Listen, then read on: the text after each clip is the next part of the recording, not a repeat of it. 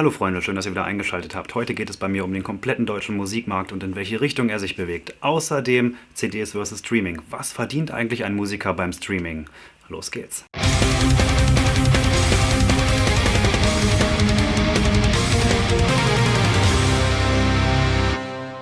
Bevor ich auf meinem Kanal über Musik rede, wollte ich erstmal ein paar Grundinformationen zu dem deutschen Musikmarkt geben.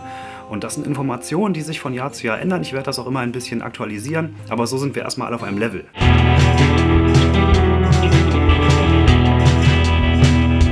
Einige Zeit hat es gedauert, aber letztes Jahr war es das erste Mal soweit, das Streaming hat in Deutschland den CD-Verkauf hinter sich gelassen. Aber wie viel Geld wird eigentlich generiert durch den deutschen Musikmarkt? Und das ist eine Zahl, die lässt sich sehr leicht ermitteln. 1,58 Milliarden Euro generiert der deutsche Musikmarkt jährlich, laut Bundesverband der Musikindustrie. Der Umsatz mit Songs aus dem Internet hat sich um ein Drittel erhöht, also 734 Millionen Euro. Und da sieht man, wie wichtig mittlerweile Streaming geworden ist. Das ist die wichtigste Geldeinnahmequelle geworden, wenn es um die Musik geht.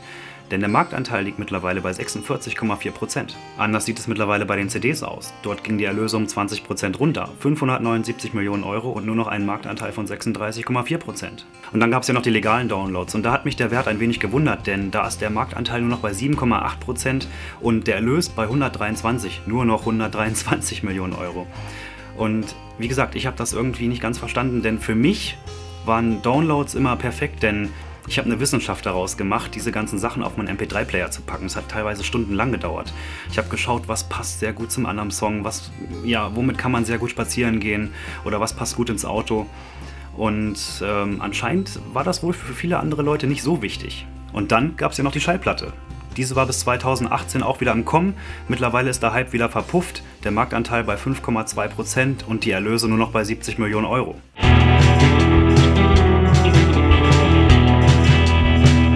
Aber kommen wir zurück zum Streaming, beziehungsweise wir reisen noch ein wenig weiter in die Vergangenheit, denn es gab eine Zeit, man möchte es kaum glauben, da existierten diese ganzen Streaming-Plattformen noch gar nicht. Und zu dieser Zeit hatte die Musikbranche ganz schön zu kämpfen mit der Piraterie. Erst als die ersten Plattformen aufgetaucht sind, gab es so eine Art Wende. Was man aber auch deutlich sagen muss, ist, dass die Musikbranche heutzutage nicht mehr so viel Geld generiert wie damals, vor den Streaming-Plattformen. 2001 zum Beispiel, da lag der Wert bei 23,9 Milliarden Euro weltweit. 2018 nur noch bei 19,1 Milliarden Euro und da ist der Wert schon im Vergleich zum Vorjahr, also 2017, um 9,7% gestiegen. Und die Vorteile des Streamings liegen natürlich auf der Hand, denn es war noch nie so leicht an Musik ranzukommen. Es war noch nie so leicht, neue Bands zu entdecken, neue Musik zu entdecken. Das gleiche gilt eben auch für die Künstler. Es war noch nie so leicht, entdeckt zu werden. Aber über allem schwebt immer dieser eine Punkt, über den man reden muss, und das ist die Vergütung der Musiker.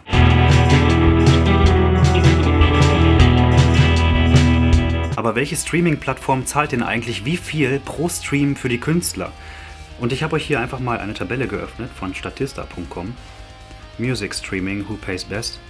Und dort seht ihr, dass YouTube Schlusslicht ist und die uns bekannten Streaming-Plattformen alle nicht wirklich gut abschneiden. Spotify sogar drittletzter. Dazu kommt, dass Spotify erst Geld auszahlt, wenn ein Song länger als 30 Sekunden dauert und von einem Premium-Account abgespielt wurde. Das heißt also, alle Leute, die so einen Free-Account haben und die ganze Zeit darüber Musik hören, davon haben die ganzen Künstler eigentlich gar nichts. Aber warum schreiben dann diverse Streaming-Plattformen rote Zahlen? Spotify zum Beispiel ist mit über 140 Millionen Nutzern weltweit Marktführer, hat aber ein Minus von 142 Millionen Euro. Das liegt nicht zuletzt daran, dass viele der Abonnenten mittlerweile auf andere Abos zurückgreifen, zum Beispiel Familienabo oder Studentenabo. Und weil 70% der Einnahmen eben an die Vertriebe und Labels weitergegeben werden müssen. Außerdem ist Spotify mittlerweile so weit, dass man auf diesen ganzen Podcast-Train mit drauf springt und versucht eben dort Geld zu generieren.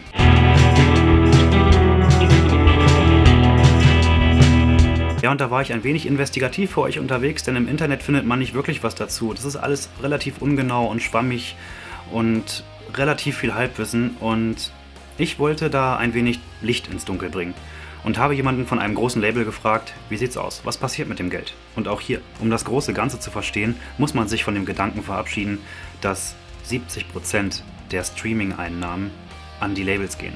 Das stimmt nämlich so nicht. Ihr müsst euch vorstellen, eine Band ist bei einem Label unter Vertrag. Dieses Label ist bei einem Vertrieb unter Vertrag. Und dieser Vertrieb hat auch verschiedene Verträge mit den Streaming-Anbietern. Also fangen wir ganz oben bei den Streaming-Diensten an, denn diese listen genau auf, wie oft welcher Song von welcher Band gespielt wurde. Je nachdem, wie oft dieser Song oder das Album gespielt wurden, wird Geld ausbezahlt an den Vertrieb. Und dieser Vertrieb hat eben einen Vertrag mit dem Label. Und meistens so roundabout 20% behält der Vertrieb ein für Gewinnspanne, Personalkosten und Arbeit. Und von diesem Geld gehen eben nochmal 80% an die Labels. Die Labels zahlen Raten an die Bands aus, die sind allerdings auch gekoppelt an Verkäufe.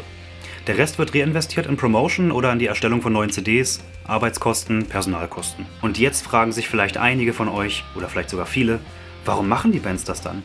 Warum gehen die Bands nicht einfach den direkten Weg zu den Streaming-Plattformen? Jetzt, wo wir wissen, dass auf der ganzen Kette nach unten Geld verloren geht. Warum gehen die Bands über das Label, den Vertrieb hin zu den Streaming-Plattformen? Das ist ganz einfach.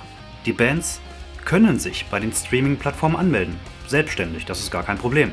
Ohne Label, ohne Vertrieb. Das Problem an der Sache ist dann aber auch, dass die Bands das nötige Know-how haben müssen.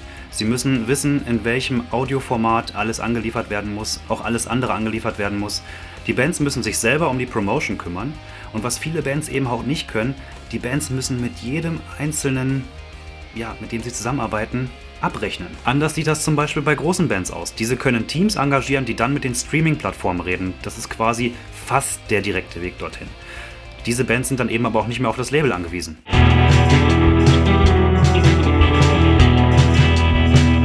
Und was eben auch wichtig ist, und damit kommen wir zurück zum Streaming, das ist die Veröffentlichung selbst. Denn bei physischen CDs, da hat man das höchste Income, den höchsten Erlös in den ersten vier Wochen.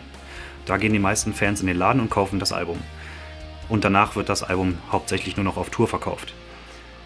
Beim Streaming verhält sich das genau andersrum, denn dort ist es so, dass ab Release ja erst die Zahlen zum Streaming gezählt werden.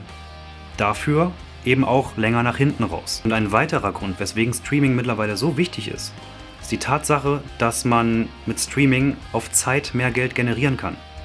Als Fan gehst du in den Laden und kaufst dir ein Album einmal. Und hörst das Album durch und findest es gut, im besten Fall. Und beim Streaming ist auch genau das wieder umgekehrt.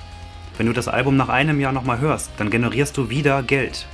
Das ist aber auch der Grund, weswegen es große Bands leichter haben als kleine Bands. Denn diese Bands, diese großen Bands, haben einen sogenannten großen Backkatalog. Das heißt, es wird immer wieder darauf zurückgegriffen und es wird immer wieder Geld generiert, das wieder reinvestiert werden kann. Wie viel eine Band von dem digital erwirtschafteten Geld von dem Label bekommt, hängt einzig und allein von dem Verhandlungsgeschick der Band ab. Früher waren die Verträge so konzipiert, dass das Digitale eher als ein Bonus zur gleichen Rate wie das physische dazugerechnet wurde. Heute wollen die Bands natürlich so viel wie möglich aus dem Digitalen bekommen. Dafür schaut das Label aber auch heutzutage, dass die Auswertungszeit verlängert wird. Was meine ich damit? Früher gab es Verträge, die dauerten zwischen Band und Label eben 10 Jahre, weil dieser digitale Bereich eben noch nicht so ausgeprägt war. Heutzutage gibt es Verträge, die dauern 20 bis 30 Jahre, weil man eben weiß, dass man aus diesem digitalen Bereich noch mehr Geld generieren kann. Und wenn wir nochmal zurück zu der Bezahlung der Musiker kommen, ich habe euch unten in der Infobox eine Studie hinterlegt. Diese besagt eben, dass es seit Start der Streaming-Plattform nicht schlimmer oder besser für die Musiker geworden ist.